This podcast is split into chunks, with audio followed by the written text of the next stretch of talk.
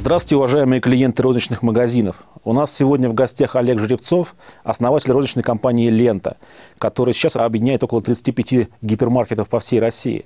Основал он компанию в 1993 году, а недавно совсем ее продал.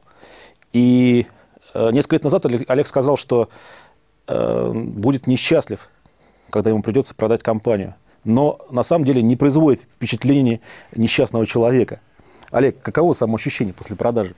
Это такой микс ощущений, когда с одной стороны ты расстаешься с чем-то или с кем-то, с кем связала тебя судьба за последние 16 лет, и с кем связаны, наверное, самые интересные годы творчества. У любого человека есть пик этого творчества, он приходится на период, когда ему 28 или 29, 30, 35 лет. Вот этот период как раз у меня был связан с развитием компании «Лента», который закончился, и после 16 лет я расстаюсь. Ну, Э, невозможно быть или, или жить э, с кем-то или с чем-то все это время, поэтому я, с одной стороны, конечно, переживаю и думаю о том, что я расстался с чем-то важным, но с другой стороны, передо мной открываются другие возможности. Мир не остановился, есть новые проекты, новые идеи, жизнь продолжается. Я рад, что эти возможности есть у меня. Мне особенно, дорогие мои зрители, приятно представить сегодня нашего гостя, потому что а, я закурю от волнения. А, потому что на самом деле, помимо того, что мы оба Олеги, нас очень много связывает. А, я помню мою историю, когда я приехал в город, а, сейчас пишу книгу, и в книге это будет описано. Когда я приехал в город Петербург, а, пришел в наше общежитие, наш киперском протоке горного института. Я помню, я пошел, взял тазик и стирать носки пошел грязный, вонючий. И стираю носки. Вот я приехал с аэропорта, Поворачиваюсь справа, парень другой стоит, тоже носки стирает. Я говорю, привет, тебя как зовут? Он говорит, Олег. Ой, я Олег. Это был Олег Жеребцов.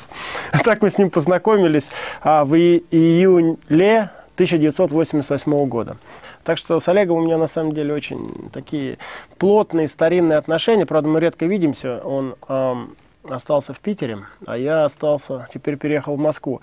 И, кстати, я ему очень завидую. Я считаю, что самый счастливый человек – это человек, живущий в Петербурге и имеющий деньги. Потому что лучшего ничего нельзя. В Москве живешь из-за того, что заработать деньги. А иметь, жить в Питере приятно. И у меня сразу вопрос.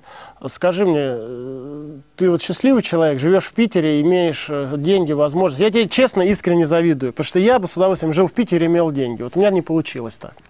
Ну, на самом деле, жизнь любого человека, который так или иначе в стране занимается бизнесом, она предусматривает огромное число поездок. А, если быть честно, то последние три года я а, очень сильно и глубоко занимаюсь парусным спортом.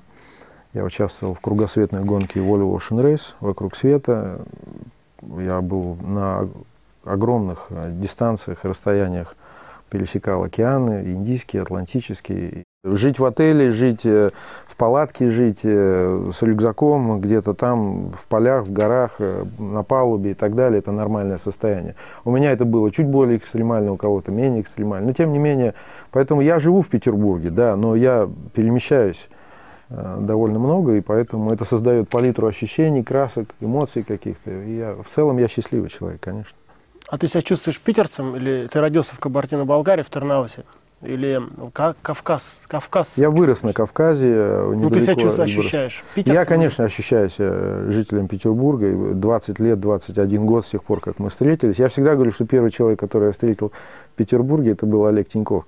Поэтому наша с Олегом деятельность, предпринимательская деятельность, начиналась э, с тех э, реалий, когда нам просто приходилось там что-то там покупать себе еду, там, ходить в столовую, нужно было получить там 5 рублей или 10 рублей на это или на то были спортивные костюмы, была помада, было женское белье, была а, какая-то, хоть никакая валюта, финские марки и так далее, и так далее. Мы занимались всем и вся, что можно было, что нельзя было делать в то переломное время. Я так понимаю, что проблем у пельмени Дарьи и пива Тиньков не было с попаданием на полки ленты? Э, все решалось абсолютно в честном коммерческом ключе. Был, да, был... Никаких, да. Ну, потому что бизнес э, – это бизнес, а личное – это личное. Я когда в Питер приезжаю и еду на дачу к себе, я с удовольствием в ленту всегда заезжаю, потому что знаю, что товар хороший, качественный, цены низкие. А, вот в Москве, кстати, таких магазинов очень мало, как лента в Питере и в других еще российских городах, чтобы цены были просто низкие. Да? И всегда с удовольствием. Всегда Ашан мне... нет? Ну, Ашан все-таки Да, Ашан такой, такой магазин, но это французское. И меня всегда поражал феномен э, петербургских ритейлеров, да, которые смогли сами, да, вот российские люди, создать такие хорошие сети, как Лента, Окей, э, Дикси, Пятерочка. Это такие сети, в общем, западного уровня по организации бизнеса, по оборотам. Э, в чем феномен? Э, в Москве, например, нет таких э, э, сетей. В основном доминируют у нас тут в Москве ну, либо, понятно, либо, иностранцы, либо... либо иностранцы, либо уже сегмент такой недешевый, да? Ну, понимаете, вот та вот экономика ренты, та национальная система экономики, которая сложилась в России, в большей степени относится к Москве. В Москве занимается перераспределением средств. Здесь головные офисы нефтяных, газовых компаний, здесь головные офисы иностранных компаний. Москва является центром, который, собственно, никогда и не ставил себе целью быть конкурентным. Давайте быть честными. Здесь нет конкуренции практически ни в какой отрасли, которая бы занималась э, сектором consumer market, что мы называем. Да? Здесь ог- огромные цены на одежду, здесь огромные цены на продовольствие, огромные цены на жилье, на то, что нужно миллионам, десяткам миллионов жителей в этой стране. В Москве это всегда было дорого, потому что здесь не конкурентная среда, здесь решаются совершенно другие задачи. Э, предпринимателям в Петербурге, в Омске или в Оренбурге не остается ничего, кроме того, что работать с тем населением и с тем уровнем доходов, который есть на местах. Поэтому видите рассвет пивной промышленности не в Москве, а в других местах. Вы видите рассвет пищевой промышленности не в Москве. Вы видите рассвет э, металлообрабатывающей э, продукции не в Москве и так далее. Москва это как Нью-Йорк. Что в Нью-Йорке есть? Инвестиционные банки, хед-офисы крупных компаний, перераспределение финансовых потоков – вот что по Москве. Поэтому здесь никогда не ставилась целью э, удовлетворить там, покупателя с точки зрения низких да, цен. соглашусь. Я помню, я приехал в 2000 году, когда в Москву впервые. А, у меня уже была Дарья. Я приехал сюда и начал делать. И такое ощущение, что я попал в такое в разряженное пространство, потому что там мы бились за полку, за рубль в Питере. То есть я был, я приехал, так все, и все стало высасываться. Я такой, было такое, нифига, я такой, по-моему, я в правильном месте оказался. То есть совершенно верно. То есть здесь совершенно другой уровень, так сказать, потребления, другой уровень конкуренции и так далее. И мне было как с детьми с ними работать. Я их просто всех обскакал быстренько. И в частности, я считаю, э, покритикую тут Олега, э, но я ему это могу делать, как он меня, что, я думаю, стратегическая, может, была и ошибка не, не приехать. Если бы Олег приехал в Москву в третьем хотя бы, ну, а тем более в первом, втором году, то он был бы по уровню ритейлера сейчас как X5, не хуже Фридмана. Просто имея московский доступ к деньгам, к инвестиционным банкирам и вообще к федеральному такому, так сказать, видению, все равно с Петербурга трудно иметь федеральное видение. Компания «Лента» была бы просто огромная. Она большая сейчас, она была бы огромная. На 40-50% все равно компания росла, да, все эти годы? Средний уровень, да, был рост где-то 50-55%. Ты согласишься или оспоришь мой тезис о твоем переезде в Москву и о твоем бы тогда таким вообще гипер успехе? Жители любого города э, не, Московского, не Москвы а в этой стране, конечно, э, столица дает некое видение. Она дает э, контакты, связи, другое мировоззрение, масштаб мыслей и воображения и так далее, и так далее. Но строить федеральную сеть из Петербурга или из другого города можно. можно. Единственное, я говорю, что мы имеем очень сильно централизованную страну с точки зрения регулирования, разрешения, согласования и так далее, и так далее. Здесь это делать проще, конечно, проще.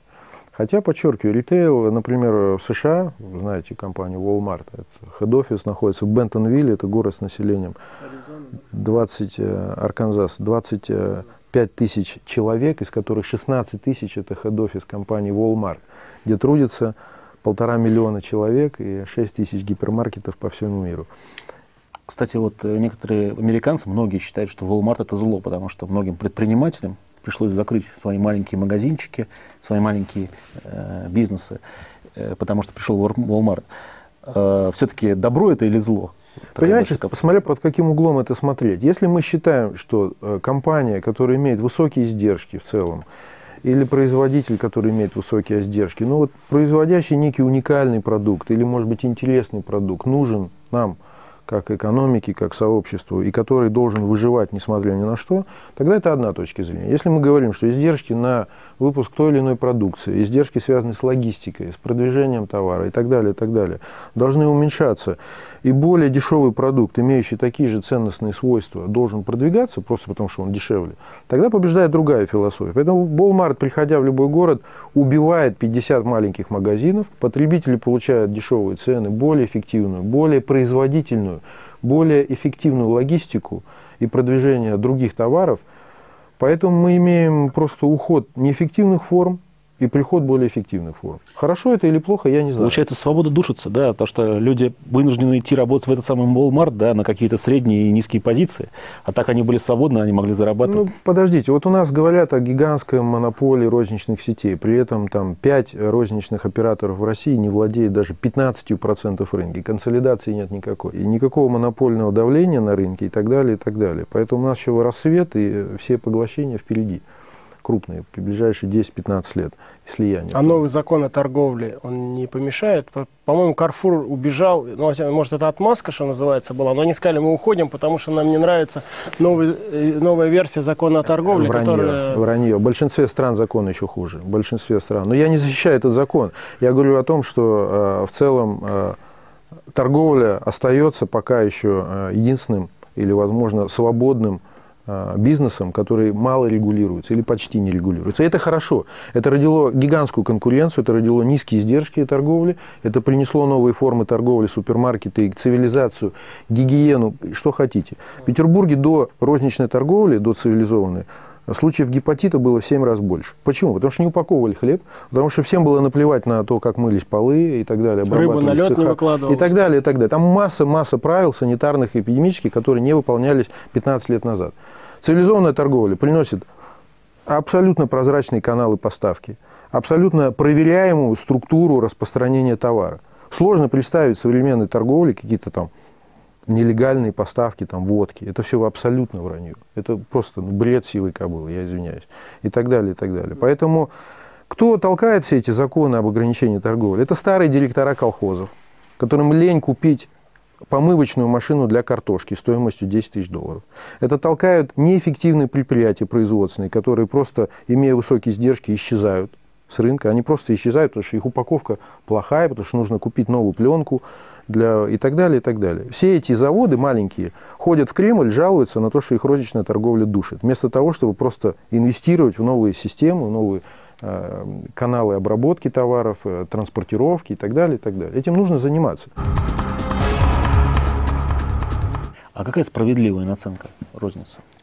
В ленте была и есть наценка 22-24%. Но дело не в ленте. Дело в том, что так живет петербургский рынок. Весь петербургский рынок. Вот вы имеете э, фуру Кока-Колы на входе и банку или бутылку на выходе. Это стоит вам 20-22% совокупно. Ну, я вот чувствую, что цены ниже гораздо в Петербурге, конечно, чем в Москве. Конечно. Кто-то э, мне скажет, что это не так. Но почему такие жадные москвичи? Не жадные, подчеркиваю, низкая ну, конкуренция, недвижимость выше, дороже. недвижимость дороже. Посмотрите, сколько вот машина, которая объедет, сколько магазинов за день. Пять, шесть при этих пробках, понимаете? Дороже все. Дороже стоимость э, труда выше здесь, в Москве, стоимость аренды выше. Всего, все стоит здесь гораздо дороже. Средний чек в ресторане здесь дороже. Поэтому следствие этого. Но подчеркиваю, низкая конкуренция в том числе. Угу. Низкая конкуренция в основе. Олег, а вот мы вместе начали с тобой в 88 году. Я, я помню, кстати, а, еще как Олег подъехал на пятерке к нашему общежитию, на шкиперке. На старые они купили там с товарищами. Я их давно не вижу. И это был для нас полный шок. Для студентов второго курса приезжают ребята на пятерке на ВАЗе. Это, то есть, то есть это, ну, это вообще, это было очень сексуально. вот. из, тех времен, вот я, например, мне просто интересно твое ощущение, э, построил и продал четыре бизнеса, сейчас в пятом. А ты, ну так или иначе, всегда был в одном. Я помню эту маленькую ленту э, напротив технологического института, потом так дальше, так дальше. На Савушкина у тебя был, помню, там и вот ты через 16 лет только продал. Вот сейчас сразу после передачи ты едешь на вечеринку, обмывать сделку. Я понимаю твою вот эту щенячью радость. Я вот последнее пиво продал три года назад. Такая она, согласен, смешанные чувства, но тем не менее. А вот почему ты 16 лет терпел, а я вроде постоянно покупаю. В чем вот э, ты как ты видишь это какая-то... Мы вроде вот с одного гнезда, а вот я так, а ты так. И какая модель лучше. Ну, понимаешь, даже Наверное, тогда... нашим ребятам будет интересно узнать, они начинают, должен ли я продавать через 4 года, или я должен 16 лет это делать. Ты понимаешь, э, даже тогда, в 88 году, мы никогда не знали, что мы будем строить компании и продавать их. Мы, мы даже представить это не могли. Мы все думали, что мы будем иметь, при- Зарабатывать. иметь прибыль э, ежедневно или ежемесячно, вынимая из операционных э, доходов компании. Вот была база для того, чтобы думать о, вообще о каком-то выживании, продвижении и так далее, и так далее, своих бизнесов. Через 10-8 лет родилась идея 7 лет э, продавать бизнес. То есть мы, мы, мы поняли, что капитализация компании может складываться из э, других э, факторов. И это другой источник прибыли или другой источник доходов. Ты это понял э, по-своему, я это понял по-своему. Когда я увидел о том, что мультипликаторы оценки компании растут просто в геометрической прогрессии 5 или там, 8 лет назад, я был просто шокирован. Я не ориентировался на это при строительстве бизнеса. Мне просто ну, нравилось динамика, скорость, э, потоки покупателей, ощущение воплощения идей, которые приносят какой-то результат, и которые еще можно измерить в деньгах и так далее, и так далее. Поэтому э, твоя оценка, я тоже все время думал о тебе, почему вот ты с такой легкостью покупаешь, продаешь. Ну, может, я более консервативен, понимаешь? Может Ну быть, какая модель ты думаешь лучше? Я не знаю, честно. Трудно сказать. Есть люди, которые десятки компаний продают и покупают одновременно. Там есть инвесторы, которые инвестируют и там, и здесь, на всех фронтах, и которые успешны и неуспешны. Поэтому есть люди, которые с ногами и руками входят в бизнес, делают стартапы, как ты и я. А есть люди, которые инвестируют лишь часть. Это другая степень погружения, вовлеченности э, или там степень какого-то участия в этом бизнесе. Но я себя лично не представляю человеком, который куда-то инвестировал денег, и они выросли в два или в три раза через какое-то количество времени. Я просто не верю. Есть люди, которые добиваются. То есть ты должен быть там, ты должен Я должен быть там, да. интегрирован. Да, да. Поэтому моя модель а, а, может быть более...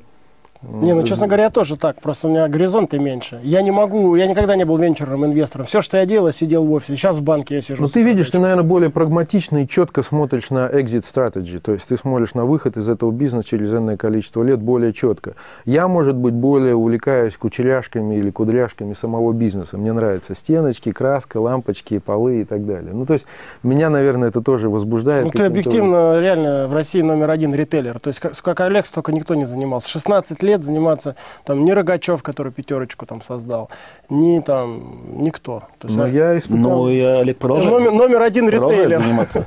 в России. Я продолжаю заниматься, да, у меня осталась небольшая сеть норма в Санкт-Петербурге, но э, мне нравится скорость, мне нравятся изменения, мне нравится вот эта об- обстановка, состоящая из сотен деталей, которые окружают ритейл. Это дизайн, графика, запахи, звуки, графика, э, ценники, люди, покупатели, качество, свет, музыка, все, что хотите. Но для этого нужно обладать педантичностью и очень таким характером э, взвешенным, точным, да?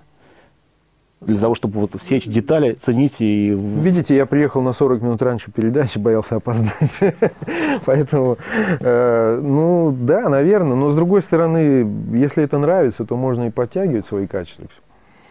Я думаю, в целом Россия неизбежно повторит путь сбалансированного подхода в области ритейла. Будут люди, которым не хочется тратить времени на поездку до магазина большого, а хочется пройтись пешком, потому что фактор трафика и так далее очень сильно влияет. Людям хочется а, получить микросервис в рамках своего жилищного массива. Да? Они хотят быть э, вовлеченными в ту социальную среду, где они живут, а не ехать полчаса до Big Box Store, до огромного магазина и вернуться обратно. Поэтому мы э, шарахаемся из крайности в крайности. У нас такого количества взлета гипермаркетов в процентном отношении наблюдалось последние пять лет. Ну, наверное, сейчас будет какой-то уход к локальным магазинам. А Наиб- сколько сейчас всего норм?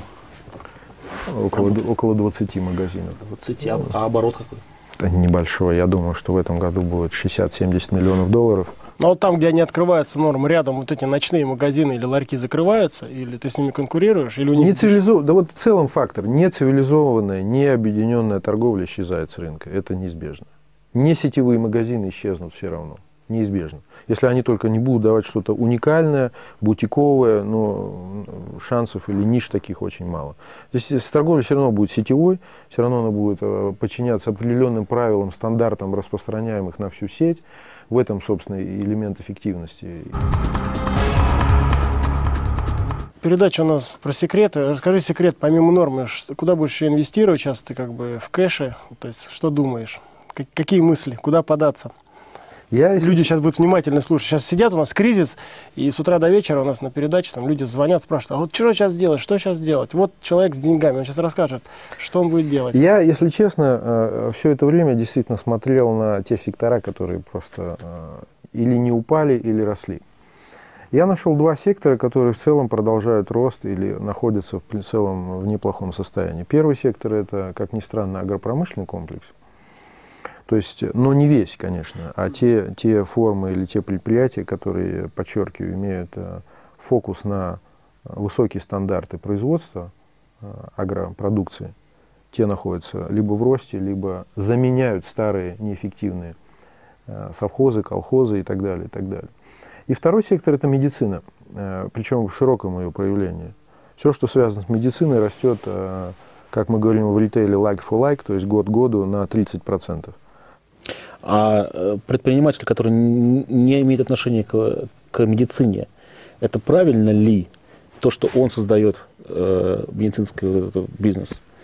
Или все-таки должен врач какой-то предприниматель это делать? Да нет, мне кажется. Да посмотрите Доктор на... лечить должен. Да посмотрите на таких Они людей, как Олег или я, и, и, и миллионы, миллионы людей, предпринимателей. Они, как правило, не имеют образования или не имеют его в этой отрасли как минимум.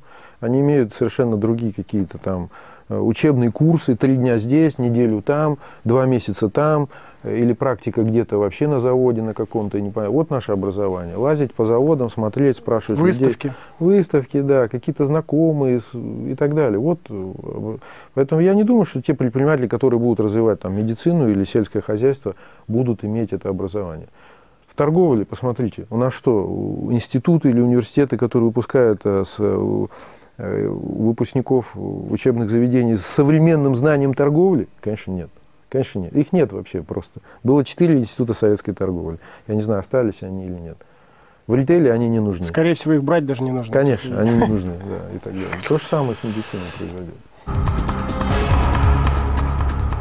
Нас сейчас смотрят, а, как мы уже знаем по статистике, несколько а, десятков тысяч, сотен а, зрителей, и у них постоянно такие возникают ситуации по типу, вот я вчера потерял там 10 рублей, или я вчера потерял 100 долларов, или недозаработал, или виртуально, да. Вот ты как человек, зная из прессы, который буквально только что потерял несколько, как мы понимаем, сотен миллионов долларов – вот что ты можешь э, как-то прокомментировать и сказать этим людям? К сожалению, в России э, за последние, может быть, 12-14 лет э, рост людей, которые начинают компании, рост малого бизнеса, рост вообще вклада ВВП малого бизнеса остается постоянным и равняется 10-11%. Это та величина, 10-11%, это вклад малого бизнеса. Это, это чрезвычайно малая величина. В Штатах 67%, в Европе 62% и так далее. То есть мы имеем просто э, э огромное количество молодых людей, которые сейчас мечтают работать в государственных компаниях. 8 из 10 выпускников вузов хотят работать в государственных компаниях типа «Газпром». Мечта стать депутатом или богатым депутатом, наверное, кружит голову миллионам молодых ребят и девушек в этой стране. И это плохо. Потому... Не очень молодых. Один наш однокурсник сейчас депутатом стал опять. Ты его знаешь. Это поселкового совета пока. Это плохо, потому что богатых депутатов не может быть много. Это в свое время мечтали там ребята стать бандитами, а девушки проститутками. Значит, слава богу, это, эти мечты как-то улетучили. Сейчас вот э, витает такая вот идея стать богатым депутатом. Наверное, квинтэссенция, наверное, всех идей, которые сейчас проходят молодежь. Поэтому я, я советую ребятам просто брать руки, ноги и делать что-нибудь хорошее химчистка, делать... То есть не, не бояться им потерять не деньги, бояться. потому что потерять деньги, ничего в этом страшного нет. Ничего. Значит, ты не есть... заработаешь, если ты не рискуешь, правильно? Конечно. Если ты ничего не делаешь, ты ограничиваешь свои возможности. Значит, э, а возможностей колоссальное количество. Страна такая, как Россия, не имеет никакой конкуренции по большинству э, секторов, в которых она работает. Конкуренции нет ни в медицинской промышленности, как я уже сказал, ни в производстве агропродукции, ни в строительстве. Мы знаем, сколько стоит квадратный метр и понимаем, почему это стоит. И так далее, и так далее. Мебель, игрушки. Э. Все боятся малого бизнеса почему-то. Особенно люди в интернете, они говорят, если ты пишешь, вот малый бизнес, это хорошо, они сразу говорят, да, да вы не знаете, это все взятки, бандиты, да ну э, коррупционеры. Ну, ну, мы, уже давно, мы уже давно понимаем, что вот эти стулья или вот эта пепельница, вот эти сигареты, это, это все делается бизнесом. Бизнес это не где-то там существует. Бизнес это ежедневная наша жизнь. Это транспорт, который частный, это торговля, которая частная, это э, телефонный сервис, который частный и так далее, и так далее. Это нас окружает бизнес, мы живем в нем. Это не какие-то абстрактные люди. Но просто малый бизнес создает чуть-чуть другое, более ровное качество социального слоя населения. Это люди, которые предпринимают решения, сделки, которые берут на себя риск. Это чуть-чуть более высокая активность людей, ответственность за детей, за население, за школы. Почему вы спрашиваете тяжело малому бизнесу в нашей стране? Ну, потому что какой-нибудь мэр какого-нибудь гнилого мелкого города – сует какую-то контракты на поставку там, угля или там, э, пиломатериалов от своего друга, брата. А это невозможно. Потому что навязывают свои там какие-то регулирования какое-нибудь или какие-то взятки и так далее. Это невозможно. Тяжело, я понимаю, что мало, но у нас нет другого выхода. В России сейчас, в среднесрочной перспективе, через 50 лет, малый бизнес будет доминировать. Олег, но проблема ведь в том, что в России полно маленьких городков, да, где просто нет спроса. Есть, э, есть, э, допустим, предприниматель, у них есть бизнес-идеи, открыть кафе, или открыть э, пиццу, или доставку, не знаю, еды. Но спроса нет, потому что у людей нет зарплат нормальных, и, и они не могут платить. Как тогда вырваться из этого замкнутого круга? Просто если люди в этом отдельно взятом городе будут обмениваться своими услугами и своими товарами, тогда в этом городе будут очень низко стоить и дешево. Вот и все. Проблема не в том, что у них нет денег, а в том, что у них мало предприятий, которые обмениваются этими бизнесами. Если бы они меняли одну услугу на вторую, ну, бог там с этими деньгами, просто все бы стоило дешево, понимаете? Но я считаю еще, что предложение рождает спрос, как это ни странно. И у меня таких случаев было полно. Конкретно могу привести Самара. Когда я задумал открыть там пивоваренный ресторан, и сказал, что цены будут московские. Все самарские рестораторы мне сказали, Олег, это невозможно, потому что у нас нет этих людей. Это не Москва, у нас нет людей с деньгами. То есть меня все там заклевали, зачморили. Я открыл пивоварню в Самаре, Тиньков. И это стал самый, он, по-моему, до сих пор самый посещаемый и самый лучший ресторан.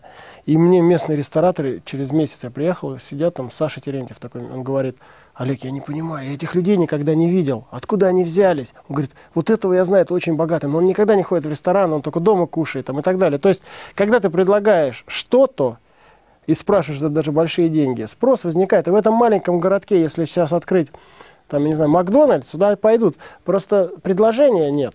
Будет предложение, спрос придет. Конечно. На качественный, востребованный товар. Олег, а, вот сейчас нас смотрит э, паренек или девушка с Кавказа. С города Тернаус. Да. Может быть. Вот здесь. Вот так камера. И она, и он, и она ждет Вторая. советов. Что делать, как стать успешным? Как добиться, может быть, своего бизнеса, может быть, стать менеджером хорошим? Спросите соседей, друзей, что им нужно э, в этом городе или в этом колхозе или в совхозе или в этом крупном столичном городе, что они могут – вернее, что они могут сделать для тех людей, которые живут вокруг них. Кому-то нужны розы, кому-то нужен скворечник, который готов потратить 200 рублей, кому-то нужен стул, табуретка, шторы, кому-то нужна мебель какая-то, кому-то нужны вазы и так далее, и так далее. Спросите людей, которые живут вокруг. Есть огромное число мелких услуг или товаров, которые можно произвести или сделать, либо не инвестируя ничего, либо потратив минимальное количество средств на то, чтобы начать это сделать. И прекратите пить, пожалуйста. Потому что ну, уже не модно в начале 21 века столько водки потреблять. Да. Это, не... Это вредно для здоровья. В конце концов. Вот что я могу посоветовать. Да, спасибо большое, Олег. Очень было приятно тебя видеть. Спасибо, что ты нашел время, уделил нам. И на самом деле, мне кажется, очень хорошо и грамотно все разложил и воспитал. И надеюсь, что все-таки потихоньку эти будут мифы рушиться, или все больше людей будет, инициатива будет проявляться на местах, и люди начнут действовать. И, потому что я все-таки, когда затевал с Олегом эту передачу, я верил в одно. Чем больше предпринимателей, тем лучше всем нам, тем безопаснее э, нам ходить в магазин, нашим детям э, играть там, на велосипеде кататься и так далее, и так далее. Потому что когда у человека есть бизнес – ему есть что терять. А если у него есть что терять, у него есть ответственность. Да? И, соответственно, это как бы балансирует вообще государство, не побоюсь этого слова.